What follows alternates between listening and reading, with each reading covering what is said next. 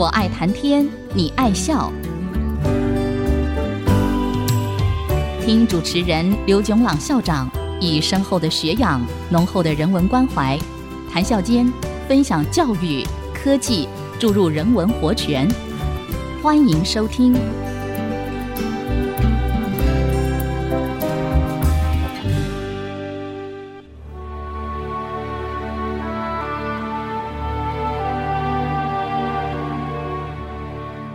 这里是爱惜之音广播电台，FM 九七点五，欢迎收听。我爱谈天，你爱笑，我是刘总郎。上个礼拜，我们从美国唐人街中国餐馆里头的杂碎、幸运千鱼饼，谈到源自英国的三明治、德国的牛肉汉堡。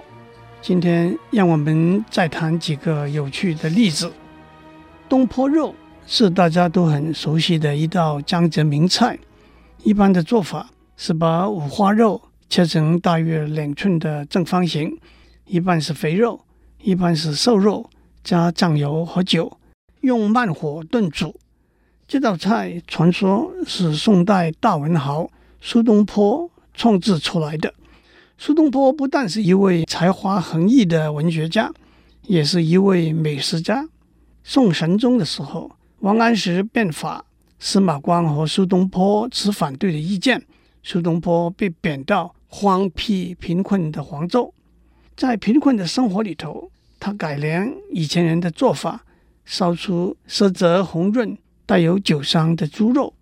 他有一首描写烧这道菜的打油诗：“黄州好猪肉，价钱如粪土，富者不肯吃。”贫者不解煮。中国古代，猪肉、牛肉被看成比较粗贱的食物材料，有钱人不肯吃。大家可以注意到，即使今天比较昂贵的传统宴席菜单里头，也都是鱼翅、海参、鸡、鸭和鱼，很少有猪肉、牛肉。所以苏东坡说，黄州有很好的猪肉，而且非常便宜。但是有钱人不肯吃，穷人却不懂得怎样好好的去煮。他接着说：“慢着火，小着水，待它自熟，莫催它。火候足时，它自美。”这就是煮东坡肉的秘诀了。另外一个说法是，苏东坡在杭州做刺史的时候，发动民工疏浚西湖，大功告成之后。为了犒劳民工，苏东坡吩咐家人把老百姓馈赠的猪肉慢火小水制成佳肴，连同酒一起分送给民工。可是家人搞错了，把酒和肉一起烧，结果肉味特别香醇可口。大家为了表示对苏东坡感谢之恩，就把这道菜命名为东坡肉。接下来。整个杭州大大小小的菜馆都推出东坡肉这道菜，成为杭州第一道名菜。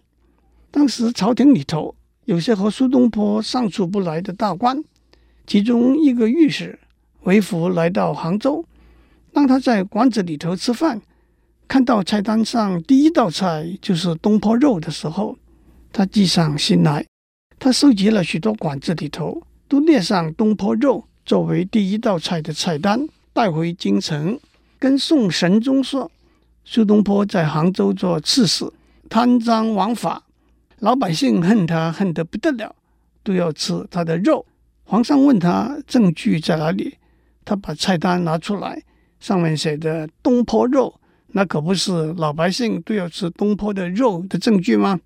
苏东坡也就因此。被发配到远远的海南岛的儋州去。古代的文人雅士都喜欢竹子，松竹梅并称岁寒三友，代表君子冰清玉洁、不趋炎附势的心怀；而且竹子中通，代表君子虚怀善纳；竹子有节，代表君子亮节高风。苏东坡有一首诗。可使食无肉，不可居无竹。无肉令人瘦，无足令人俗，宁愿没有肉吃，住的地方也不能够没有竹子。不吃肉就会瘦下来了，家里没有竹子就俗气极了。当然，古人不注意 BMI，胖才是健康福气的象征。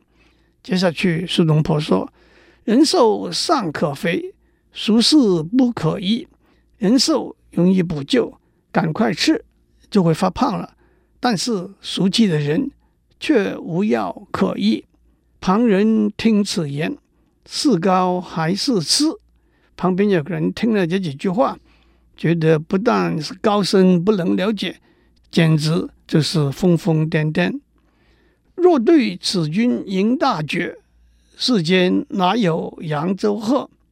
这两句话的意思是，这种人杀风景、倒胃口，对着他实在吃不下饭，因为他不懂得世界上可能有十全十美的事。苏东坡心目中的十全十美的事，就是食有肉，居有竹。让我解释一下“扬州鹤”这个词。用来代表十全十美的事的典故，有四个人聚在一起，谈到心中最大的愿望。一个人说希望住在扬州，因为扬州是个繁华的地方；一个人说希望很有钱；还有一个人说希望当个仙翁，骑着仙鹤望天台山一游。最后一个人把这三个人的愿望总合起来，他说他的愿望是。腰缠十万贯，骑鹤上扬州，这就是扬州鹤这个典故的出处。不过，有人写了一首打油诗，简单具体的为苏东坡提供了一个办法：无肉令人瘦，无竹令人俗。若要不瘦也不俗，天天竹笋炒猪肉。苏东坡是个老饕，除了吃肉之外，他也喜欢吃鱼。宦海浮沉多年之后，他退休搬到江苏常州住。常州在长江边上，是一个江南文化古城，所以他有很多机会品尝长江的鱼。长江产的最有名的鱼，被称为长江四鲜的是河豚、回鱼、刀鱼和石鱼。河豚的肝和卵有毒，吃了会致命。所以必须由有经验的厨师来杀烹，但是河豚的味道鲜美。曾经有人问苏东坡，到底河豚的味道好到什么程度？苏东坡说：“值得一试。”也正是“拼死吃河豚”这句俗语的意思。河豚在春天开始的时候，从海口沿长江逆流而上，在淡水里头产卵之后。再回头游回海里去，河豚产卵的时候，身上的脂肪增加，所以味道特别肥美。苏东坡有名的一首诗《春江晚景》是这样的：“竹外桃花三两枝，春江水暖鸭先知。蒌蒿满地芦芽短，正是河豚欲上时。”春天来了，桃花初开，江水暖和起来。蒌蒿、芦苇是江边的野菜杂草，都在春天发芽生长，也正是吃河豚的时候了。日本人也喜欢吃河豚，有一句俗语：“想吃河豚，又怕丧命。”日本最有名的俳句诗人松尾芭蕉写了两首有关河豚的俳句。第一首是《河豚汤之》啊，不是也有鲷鱼吗？真不知好歹，这是保守慎重的说法。鯛鱼不是也很好吃吗？为什么一定要冒生死性命的危险去吃河豚呢？可是他也无法抵挡河豚的诱惑。他的另外一首俳句是：“哎呀，没事了，昨夜平安过去了，餐河豚汤汁。”另外一位有名的俳句诗人小林一茶。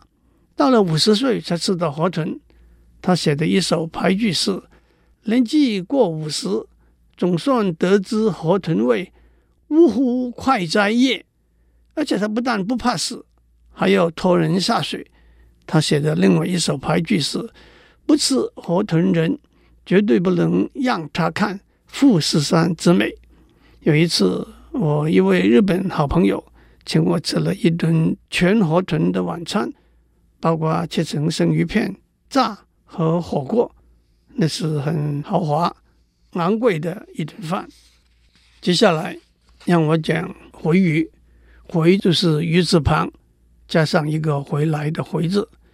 回鱼的肉嫩味鲜美，富含脂肪，又没有细刺，清炖红烧都是极品。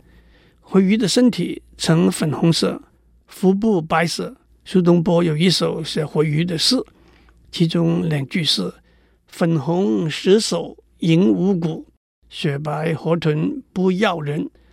石首鱼有不同的种类，包括大黄鱼和小黄鱼。大黄鱼鱼肉肥厚，但是比较粗；小黄鱼鱼肉鲜嫩，但是多刺。苏东坡这两句诗是说，回鱼上粉红色的小黄鱼却没有那么多的刺，回鱼上白色的河豚却是没有毒。回鱼不也正是？不瘦也不熟，竹笋炒猪肉也不正是腰缠十万贯，骑鹤上扬州，十全十美的美味吗？至于刀鱼呢，也是美味。它的一个特色是清明以前，刀鱼的骨头是软的；清明以后，骨头就变得硬，肉也变得老了，俗称老刀，就不好吃了。最好的刀鱼是长江上。野生的，据说现在要卖到人民币几千到一万块钱一公斤，甚至有钱也买不到。至于所谓海刀，那就是在海里，不是在江里的刀鱼，或者人工养殖的刀鱼，那就是次品了。我们先休息一下，待会儿再回来。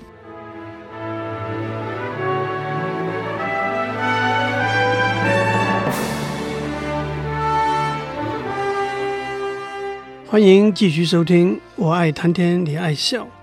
我们在上面讲过长江四鲜里头的河豚、回鱼和刀鱼，接下来让我们讲石鱼。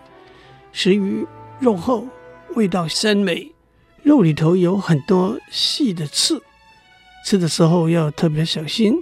石鱼的鳞是银白色的，吃石鱼的时候要连着鳞吃，因为石鱼和河豚一样。在春天从海口沿长江逆流而上，在淡水里头产卵。这段时间，食鱼不吃食物，全靠消耗体内积蓄藏在鱼鳞底下的脂肪。吃石鱼的时候，咬开鱼鳞，油脂就渗出来了。石鱼来去定时，也正是石鱼的“石”字，是鱼字旁一个时间的“时”字的出处。苏东坡也写了一首描写石鱼的诗：“牙将子处知石鱼，雪晚晴来二尺余。上有桃花香气在，此中风味胜鲈鱼。”用嫩的姜芽和子醋来烤石鱼，子醋指镇江醋，放在白色的碗里送上来，有两尺多长。里头还有春天桃花的香气在，味道可比鲈鱼更好了。其实鲈鱼也是好鱼，在中国和欧洲、美洲都是大家喜欢吃的鱼。不过苏东坡自己也应该记得，在他写的《后赤壁赋》里头，他说十月中的一个晚上，有两个朋友来看他，他叹息说：“有客无酒，有酒无肴。”他的客人马上告诉他，今天黄昏抓了一条鱼，巨口细鳞，状如松江之鲈。松江的鲈鱼是很有名的。回到家，他的夫人说：“我有斗酒，长之久矣，以待之不时之需。”于是喜酒与鱼浮游于赤壁之下，这也不是绝妙的配合吗？名小说家张爱玲。有一篇文章《红楼梦未完》，里头说，有人说过三大恨事是：一恨石鱼多刺，二恨海棠无香，第三件记不得了，我下意识的觉得应该是《三恨红楼梦》未完。张爱玲觉得《红楼梦》没有写完是一个很大的遗憾，所以用很多人都觉得美中不足的两件事“时雨有刺，海棠无香”来相提并论。至于谁先说过三大恨事呢？这句话倒是找不到出处。有人说过五恨。其中包括了十余多次、海棠无香，也有人说过五恨，其中包括了河豚有毒、茉莉香浓。张潮在《幽梦影》里头记载了十恨，包括了河豚有毒、夏夜有蚊。打一个岔，曾经有人说过张爱玲讲的三恨来自金圣叹，那倒是颠倒了时间的错误。金圣叹在一六六一年。因为犯案被砍头，曹雪芹就是在一七一五年才出生的。不过，我倒要趁这个机会告诉大家，金圣叹是明末清初的一个大才子，鬼才怪才，也是一个喜欢美食的人。他在牢里头最后写给他大儿子的一封信，只有一句话：“咸菜与黄豆同吃，有胡桃之味。”此法一传。我无遗憾矣。他临死被砍头之前，他跟刽子手说：“让我告诉你一个秘密。”刽子手赶快聚精会神地听。金圣叹说：“花生米和豆腐干一起吃，有火腿滋味。”让我们回到美国唐人街中国餐馆里头的名菜，除了杂碎之外，左公鸡，也就是左宗棠鸡，也是一道名菜。左宗棠。是清朝有名的大臣张军，他是湖南湘阴人。他曾经两次带兵西征，从兰州到苏州，从河西到哈密，从吐鲁番到乌鲁木齐，一面进军，一面修桥筑路，沿途种植杨柳树，连绵不断，被后人称为“左公柳”。所以有“新栽杨柳三千里，引得春风度玉关”。这两句诗，不过左公鸡这道菜却和左宗棠先生完全没有关系。这道菜是台湾名厨彭长贵先生发明的。据说远在一九七零年代的某一天，当时的行政院长蒋经国先生下班的时候已经很晚了，到了彭长贵的彭园餐厅用餐，餐厅已经准备打烊，当天准备的高级食材已经差不多用光。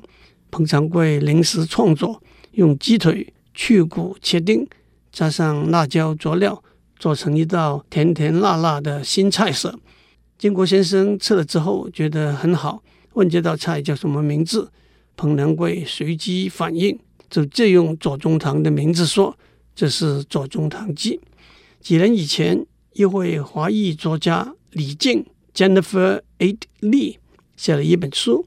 介绍在唐人街的中国菜，特别到台北找到彭长贵先生，他已经退休了，重听喜欢打麻将。李静跟他描述，现在在美国唐人街美国版的左宗棠记。彭长贵听了之后，只回了一句莫名其妙，又回到桌上打麻将了。另外一道在美国唐人街中国餐馆的名菜是宫保鸡丁，这道菜算是贵州菜。是清朝一位大官丁宝桢喜欢吃的菜，宫保是他的荣誉官衔，他被尊称为丁公保，所以这道菜就被称为宫保鸡丁。在台湾，大家都喜欢吃的一道日本菜，日语叫做 Tempura，写成汉字是天妇罗，在台湾也叫做甜不辣，那是蔬菜或者鱼虾糊上薄薄的一层面粉。在油里头炸过来吃。不过您可知道，tempura 这道菜是由葡萄牙人传到日本的吗？tempura 这个字源自拉丁文 tempora，T-E-M-P-O-R-A，那是时间或者时段的意思。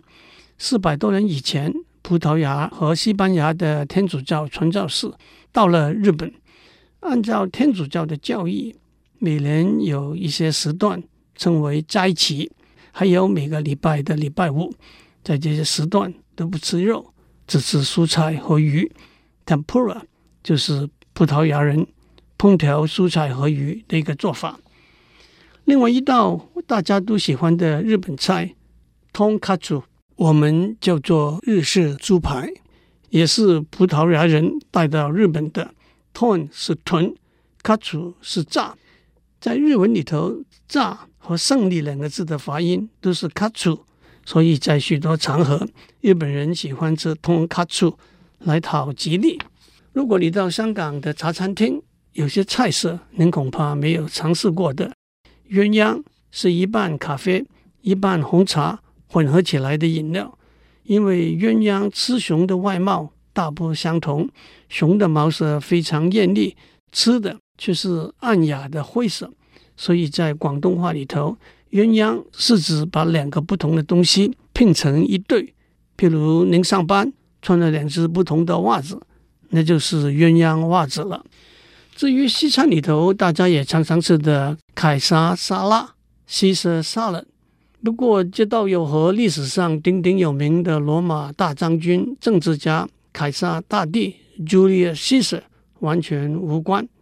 Caesar salad 是一九二零年代美国的一个厨子，名字叫做 Caesar Cardini，在庆祝美国国庆的一天，厨房里头食材用尽了，临时发明出来的一道菜。